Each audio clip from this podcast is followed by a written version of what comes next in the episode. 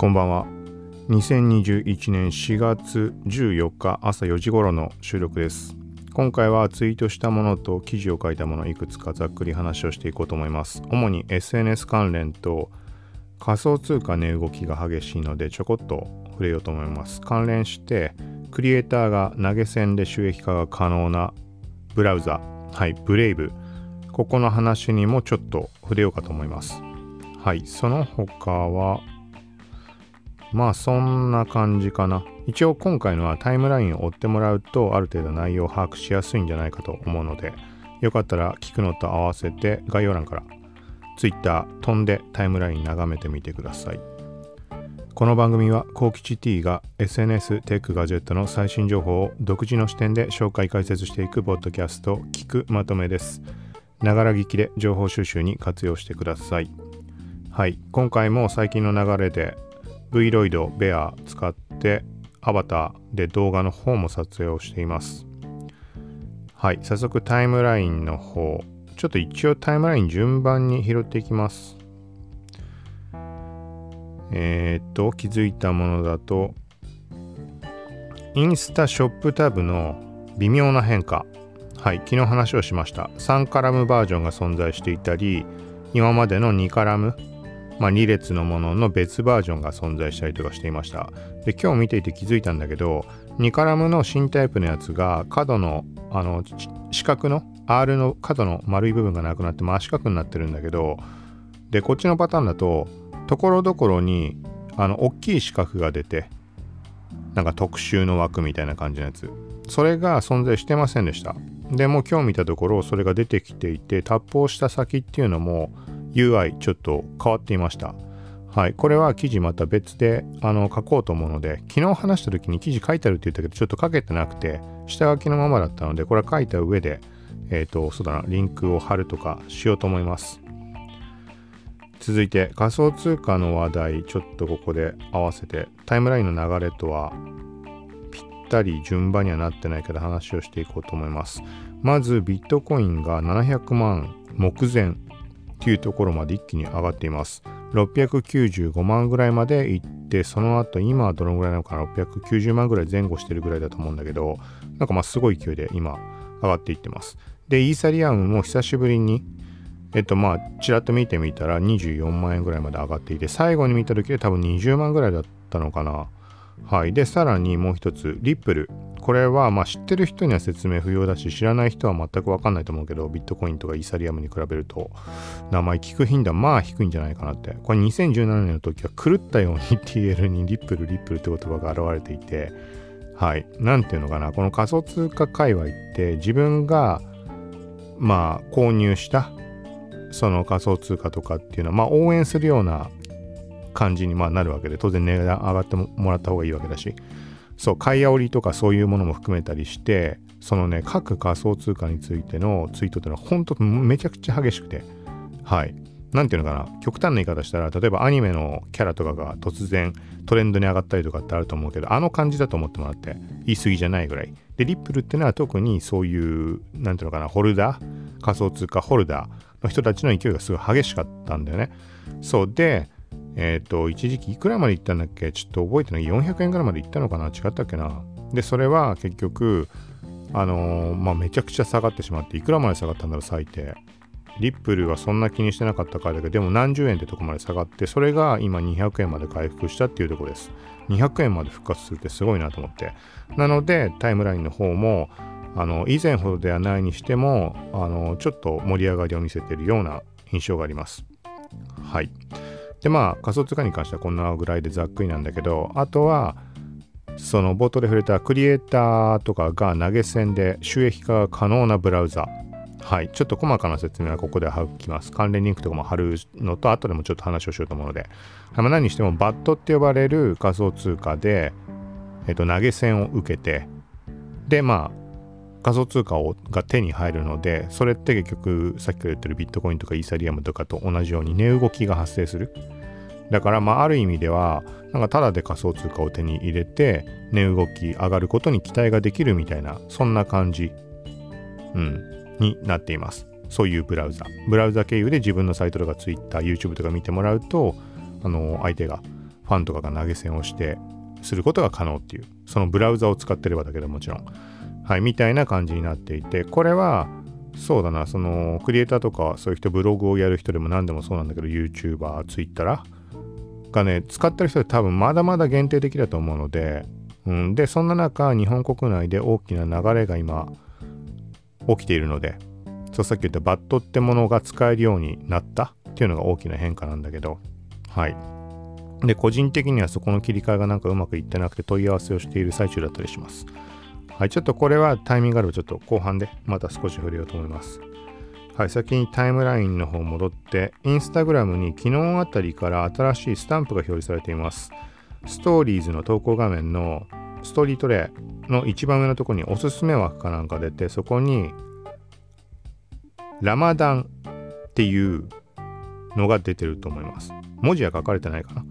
はい、3種類スタンプが出てるんだけど、だから何だろうと思ってる人もいるかもしれないけど、で、これを投稿すると、ホームフィードの一番上のところにたまにあのハイライトみたいに表示されることってあると思うんだけど例えばおうち時間のスタンプだとか牛年のスタンプだとか他の人たちがそのスタンプを使って投稿した時にこうまとめて表示されるハイライトみたいな、はい、使ってる人はわかると思うけどそうそれと同じ感じでこの今回のラダーマンスタンプっていうのを使うとあのみんなが投稿したものがまとめて見られるようになってます。はい、でこのラダマンっていうのは何のことだって？もう全然わかんなかったんだけどラダマンラ、ラダマン、なんだっけな？なんか伸ばすパターンもあるんだよな。ラダマン、ラダマンじゃない、ごめんなさい。ラマダン、ラマダン。ん？ラマダン？ラマダンだっけ？あ、ラマダンか。ごめんなさい。めちゃくちゃラダマンって言ったけど、ラマダン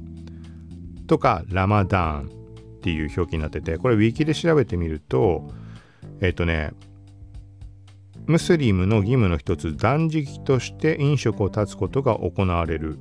なんかそうその期間。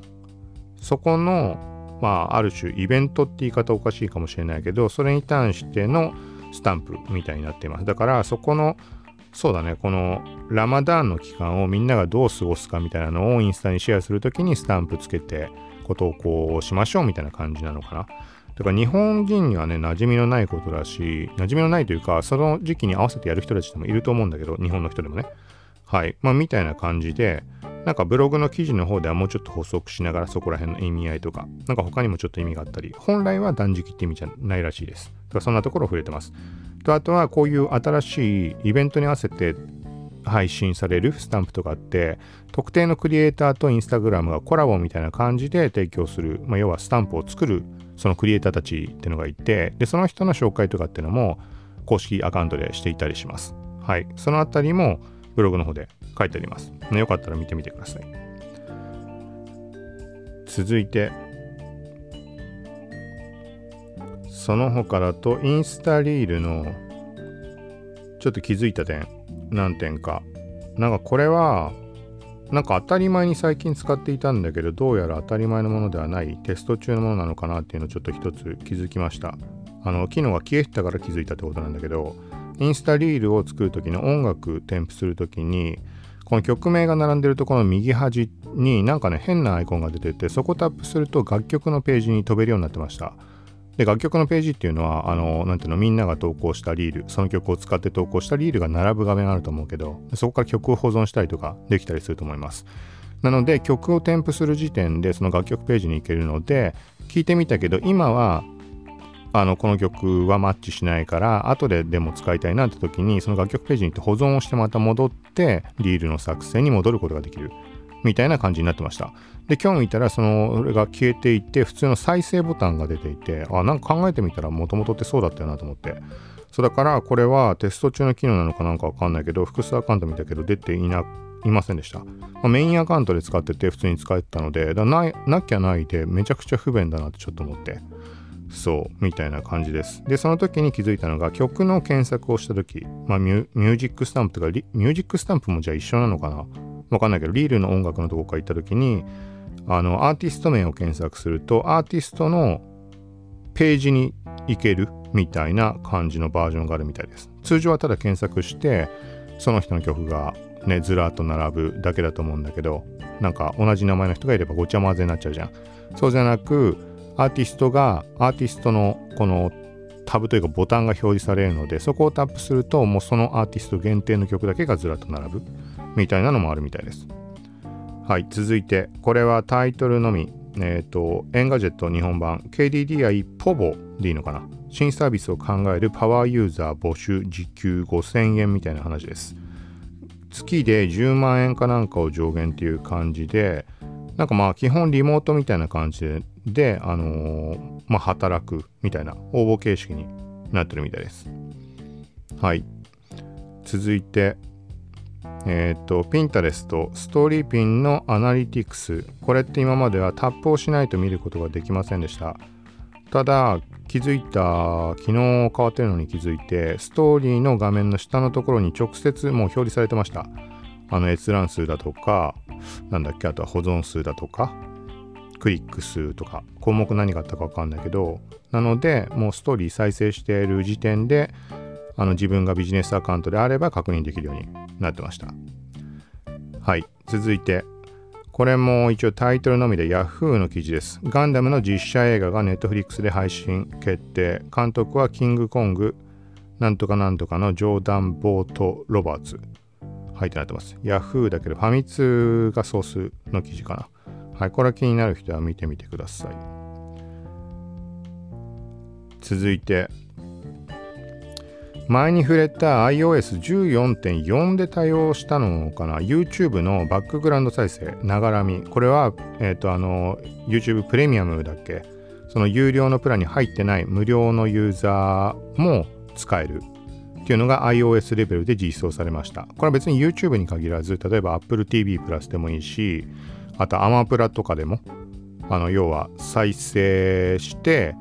例えば iPhone のホームでも Twitter でも見ながらアマプラとか Apple TV プラスを再生しながら見ることができる。コマード表示して。はい。でこれが YouTube もあの初期は対応してでもなんか YouTube 側が規制をかけたってことだとは思うんだけどできなくなってまたできるようになってみたいなのを繰り返したりしてました。でそんなにそもそもそのねバックグラウンド再生って個人的に使うものでもないし特に YouTube をバックグラウンド再生しようっていう気があんまりないのでそう触れずにいたんだけど昨日かなんか別のことを試した時にふとあれ？なんかバックグラウンド再生できてると思って。そしたらこれ Chrome 使った時にできてました。はい。で合わせていろいろなんか改めて確認してみたんだけどああのそう何にしてもブラウザで再生するときブラウザで YouTube を再生するときにデスクトップ版 PC 表示にするして全画面にしてコマンド表示のボタンのとこを押すとそれができるんだけどサファリとかに関してはさっきも言ったように当当初は使えてたけどある時からできなくなって1回はコマンド表示されるけどすぐに戻っちゃいます。はい。でも Chrome はそうじゃなくてちゃんと使える。で一応気になった他のブラウザをも調べてみたんだけど Brave もできました。あとは何だっけなんかあのセキュリティかなんか関連の何つったっけなブラウザちょっと忘れちゃったな。なんか変なブラウザでもできて、できなかったのは、えっとね、Firefox と Safari と、まあと何個か試してできないのもあったんだよな。まあ、みたいな感じです。なので、使いたいなと思ってた人は Chrome で試してみるといいんじゃないかなと思います。これも古い記事、ちょっと今言った内容のことは追記はしてないけど、当時の記事、貼っておきます。やり方みたいなやつ。はい。はい、一応こんな感じです。で、記事を書いたもの、ツイートは多分特にしてないんだけど、フリマアプリのラクマが画像のアップ上限枚数が10枚までアップしたってことです。はい。そんな頻繁に使うわけではないけど、えっ、ー、とね、なんか4枚までだっけ ?5 枚までだっけ？なので、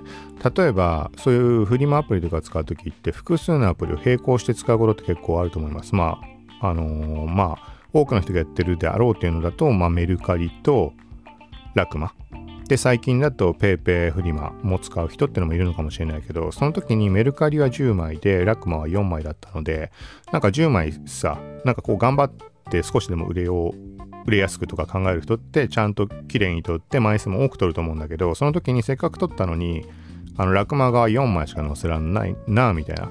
でまあそんな大した時間じゃないけどそこからね6枚削ってこう選んだりとか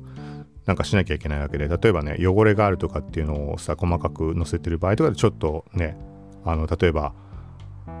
コラージュみたいにして組み合わせて見せるようにするかとか手間が発生する場合もあるかもしれないし、まあ、だからこれがメルカリと同じ感じで載せられるようになったので、まあ、つメリットなんじゃないかなって。で PayPay フリーマンも調べてみたら、まあ、10枚まで多分いけるのかな。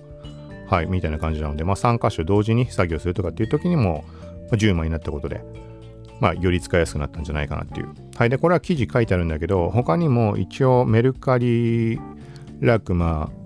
ペイペイフリマ、はい、の違いとか、まあ、何気使ったりしてるので、ちょっとだけ触れときました。えっ、ー、と、まあ、発送に関する点とか、あとは、えっ、ー、と、なんだっけな。まあ、発送に関する点に触れたのかな。他にも何か触れた気がするけど、ちょっと忘れたな。あとはふ、楽まで、大失敗ってほどのことじゃないけど、失敗したことがあって、値下げをしたがために、なんかね、発送方法、匿名配送ができないくなってしまって、なんか仕方なくもう直接黒猫山と直接集荷をする形にして、まあ、何にしてもなんかね無駄な手間がすごい増えてしまったし住所も相手に伝わってしまうし相手にも住所匿名ってなってたのに匿名配送ってしちゃったのに聞かなきゃいけないみたいなことが起きて、まあ、それちょっと触れたりしています。はい。ということで一応こんな感じかな。はい。で前回アバターを試してなんだっけな。あ、そう、なんか18時間限定かなんかで、アクセサリーとか使えるみたいなこと言ったけど、あれ一度限りじゃなくて、今日も使えました。あの、無料の広告を見れば、その後18時間は使えるっていう、そういう感じみたいです。はい。で、他のアプリもちょっと今日いろいろ調べてみて、バーチャル、違うな、カスタムキャストだっけな、なんか良さそうなのを見つけました。ただがっつりすごい作り込める反面なんかあの利用規約的なところが結構厳しそうかなみたいな印象があってちょっとこれは調べてからじゃないとっていうのはあるかなと思ったけど多分この V ロイド側っていうのは今やってる感じのことは問題ないはずなんだけどうんはいということで今回も一応えっ、ー、とまあ昨日と見た目変わらずアクセサリーだけサングラスにしてみたいな感じだけど一応あの動画用にも撮ってますんで、結局やっぱね、動画作るのは何気昨日ちゃんと時間見てみたんだけど、大したもんじゃないのに2時間とかかかってるから、これはちょっとどうかなって。あの、話してる最中に画像を加えていったりしてるのをやめれば多分時間大してかかんないんだけど、はい、まあそんなところもあって、なんか無駄な作業は削ってやるタイミングもあるかもしれないけど、一応まだ継続的にこの形式でやっていこうと思います。で、あと合わせて、えっと、この動画自体は YouTube とか IGTV にアップをして、その他 Pinterest の方でも抜粋みたいな感じでストーリーピン試してます。あの例えば40分話したものがあったとしたら各見出しに当たる部分だけこのストーリーあのたっぷり切り替えていくストーリーに、まあ、30秒とか1分とかの動画載せてみたいな感じにしてるので Pinterest の方もよかったらこれも一応リンクを貼っておきます。はいということで今回は以上です。さようなら。